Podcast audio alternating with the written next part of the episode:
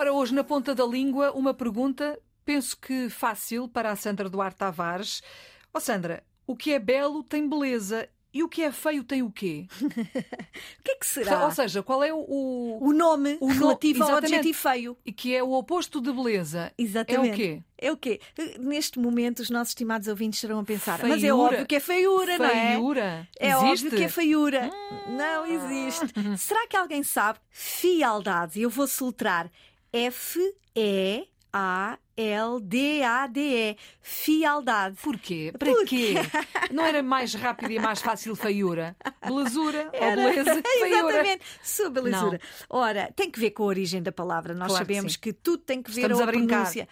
Exatamente. Tudo tem que ver com a, com a origem da palavra. Esta é uma palavra latina, como de resto de resto, tantas outras palavras em português do latim. Atenção, foedalitate. Eu tenho de dizer isto devagar porque não é fácil. De foedale, de foedo, feio. Feio em latim era foedo, então o nome foi buscar. O nome em português fialdade resulta do original latino foedalitate, qualidade do que é feio.